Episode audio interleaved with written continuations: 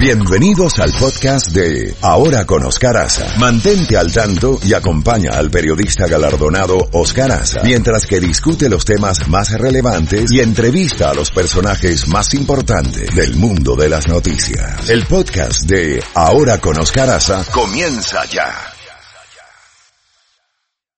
Z92 en Ahora con Oscar Aza. Contacto directo con Jacobo Goldstein. 7.32 minutos y aquí está Jacobo. Jacobo, tengo frente a mí, buenos días, tengo frente a mí, eh, Jacobo, ¿estás ahí? Sí, señor. Ah, perfecto.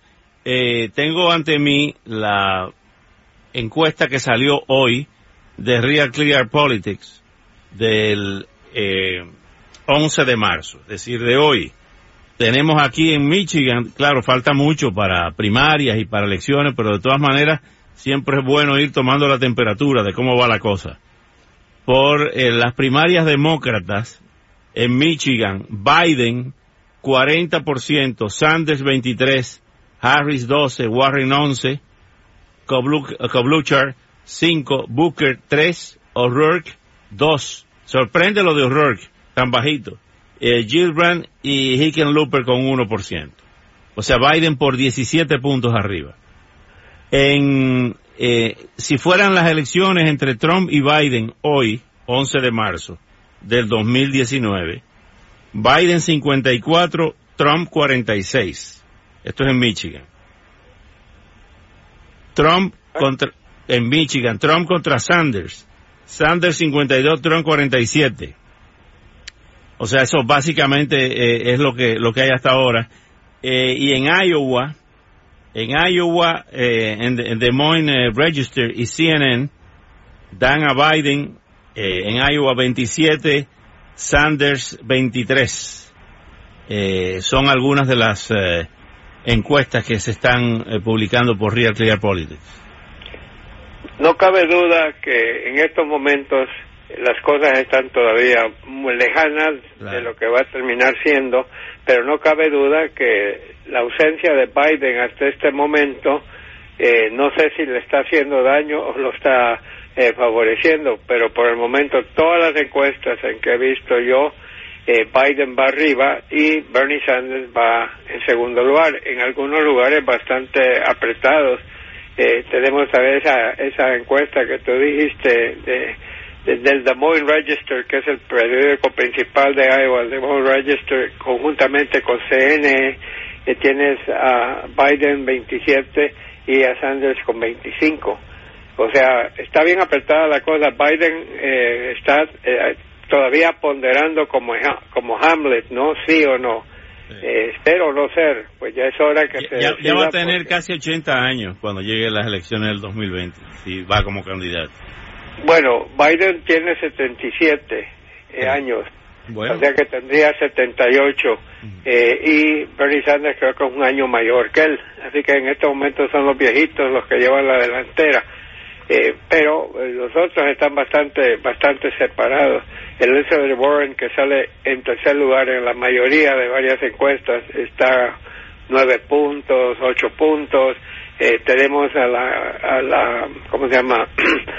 Esas mujeres que están en estos momentos en la contienda no hay una sola que se esté acercando a Biden o a Bernie Sanders. Ahora, Bernie Sanders ha dicho que lo que era tan increíble en el año 2016, cuando él se había ido bastante a la izquierda, según Sanders, ahora una gran cantidad de los pretendientes a la nominación están siguiendo esa línea. Y él ha dicho, miren, si yo no gano la nominación, yo voy a trabajar incansablemente por quien sea el candidato porque lo más importante es frenar la reelección del de presidente Trump. Es lo que ha dicho Bernie Sanders. Esta es la semana que mucha gente espera que Biden se decida a que si sí o si no, porque tarde o temprano quedarse atrás le puede hacer daño eh, tú te sorprendiste por Beto O'Rourke que esté tan bajo en las encuestas. Bueno, es que él es el, él, es el Hamlet de los jóvenes. Todavía no se decide si anunciar o no, aunque da toda la impresión de que se está lanzando. Así que esto se vuelve interesante.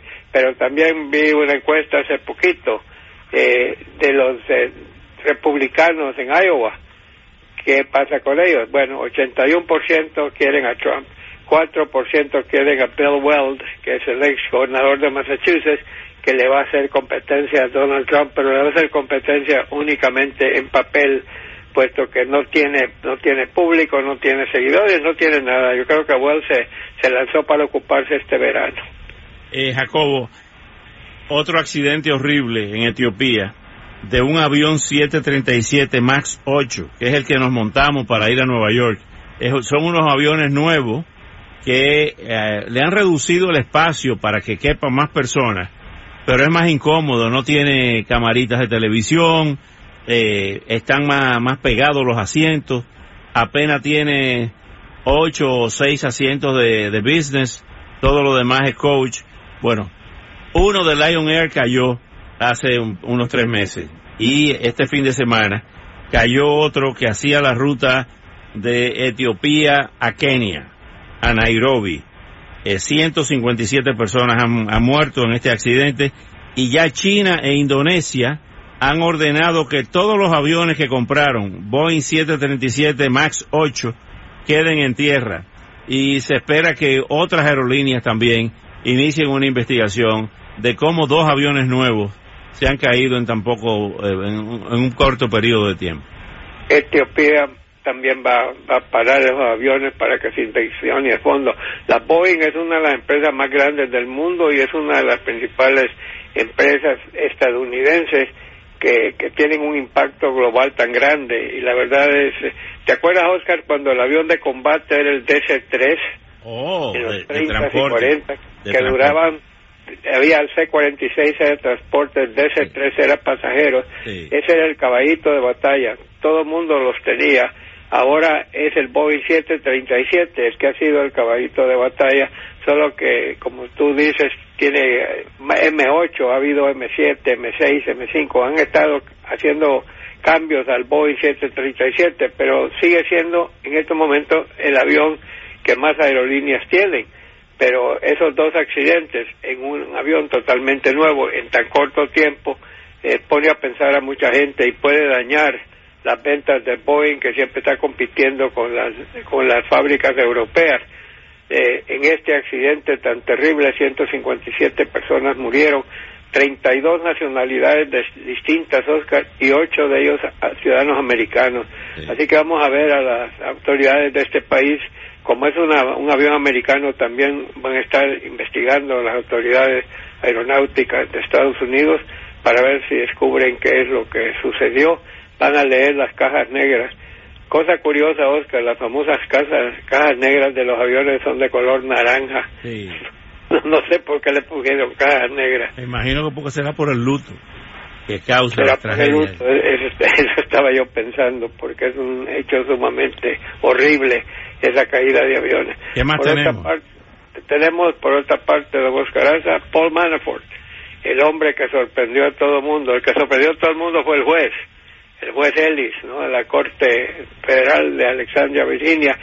Le podía haber recetado entre 19 y 24 años, que es lo que pedía la fiscalía de Mueller, Mueller y solo le dio tres años, once meses quítale a esos nueve meses que ya ha estado encarcelado, entonces va a tener tres años, dos meses de, condena, pero lo está esperando la jueza Jackson en Washington, en la Corte de Apelaciones, que ella es de mano dura y ella tiene eh, a Manafort frente a sí dos cargos eh, de haber violado leyes federales que tienen condena de cinco años cada una, o sea, ella puede darle una condena de 10 años adicionales a los casi cuatro. Tiene 70 años, pues, prácticamente sería una condena de eh, a muerte, por decirlo así. Eh, digo, y además está medio enfermo, tiene, padece de gota y de otras cosas. Pero veremos qué es lo que decide esa jueza eh, y por supuesto volvemos siempre al caso de Joe Biden eh, el hombre está verdaderamente en la mira de todo el mundo. Todo el mundo está pendiente. Eh, él ya prácticamente tiene el visto bueno de su familia, que él dijo que le hacía falta, que según lo último que oí ya está un 98% seguro, pero ese 2% no sé qué será, Oscar. Eh, el mundo hace cálculos de cuándo lanzarse, cuándo no lanzarse, pero yo creo que llegará un momento donde la gente se va a cansar de incertidumbre si no se declara pronto. Jacobo, eh, Debbie, su vecina Debbie Wasserman Schultz y nuestra vecina Donna Chalala se fueron a Cúcuta, a la frontera de Colombia y Venezuela, eh, dando declaraciones de que la ayuda debe llegar a, Venezuela. Pero fue un viaje como simbólico, ¿no? Porque ya ante la cantidad de, de muertos, de violencia, de presos eh, y de saqueos que se han estado produciendo en las últimas horas en Venezuela, la situación está en candela. Oscar, y ese, ese paro de energía eléctrica, ¿no? Que mantuvo en tinieblas al país. No, que mantuvo, no, que lo mantiene en tinieblas. a veces llega y vuelve y se va.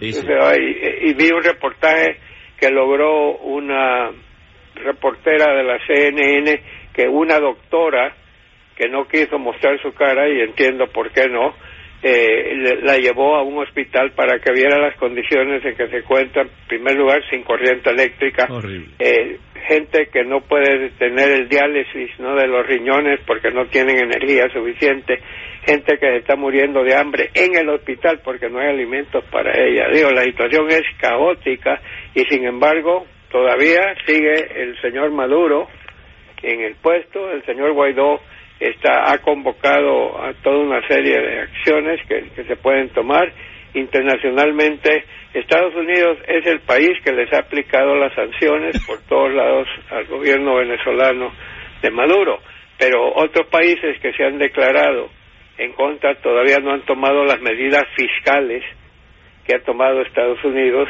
y vamos a ver qué es lo que pasa, pero mientras tanto la situación venezolana solo va de mal en peor. Sí, señor. Bueno, Jacobo, cuídese el mapa genético. Mañana le seguimos. Lo haré con mucho gusto, don Oscar Solo quiero cerrar diciendo que estamos todos pendientes del Real Madrid, que de veras está en plena caída, en lo que el Barcelona se afianza en el primer lugar de la liga y estaremos pendientes. Y solo le quería preguntar a usted, que es el basquetbolista de esta familia. A eso voy, a eso voy. Eh, antes que me haga la pregunta, hay una guerrilla en los Lakers, tremendo. Y ayer le echó más leña al fuego Jeff Van Gundy, que era coach, fue coach de los Knicks, fue asistente de Pat Riley, eh, y ahora es comentarista de ESPN, que dijo que eh, lo que deberían hacer los Lakers es eh, negociar a LeBron. Que, que no había que cambiar el equipo, sino que había que... Y lo que se ha desatado ya usted se podrá imaginar. Es que, es que LeBron ha sido carta de triunfo, Oscar, donde él ha ido, ha triunfado. Mira los cuatro años que, estuvo en Miami y, es un jugadorazo. Ha participado en las últimas 13, eh, en los últimos 13 playoffs. Ha estado LeBron James. Si no clasifican este año eh, los Lakers, y es poco probable que lo logren, pues sería la primera vez en 13 años, en su año 14, que no va a un playoff. Bueno, no cabe duda que LeBron ha sido el gran jugador de esta época de los últimos 10 años, digamos fácilmente. Pero, repito, interioridades, pleitos internos. Bueno, el Real Madrid, Oscar, tiene un montón de pleitos internos. Allí, el, el, serio, el, el capitán del, Real Madrid y, y, varios jugadores están, están peleados entre sí, están peleados con el presidente, están peleados con el director técnico y un, equipo que ha sido marca mundial por tantos años, de veras de capa caída. Yo soy Barcelona y lo he dicho, pero yo respeto mucho al Real Madrid y quiero verlo grande y fuerte. ¿Qué le parece lo que aparece hablando de chisme en el deporte? Esto no es chisme, lo que le ha aparecido a Maradona, tres hijos en Cuba. Que está pensando sin, sin darle, ¿cómo se llama? Sin reconocerlo. no, lo ha reconocido. Eh, tres hijos con cubana, en, en Cuba tiene. Diferentes eh, cubanas, tengo entendido. Sí, sí. es prolífico el señor Maradona y parece que en Argentina también tiene hijas fuera de dos hijas dos, eh, ah bueno fuera del matrimonio de, matrimonio dos y, y en Cuba tres hijos ahora sí bueno eh, sigue metiendo goles, es lo Después del retiro. Bueno, Jacobo, hasta mañana. Saludos a todo el equipo, hasta mañana.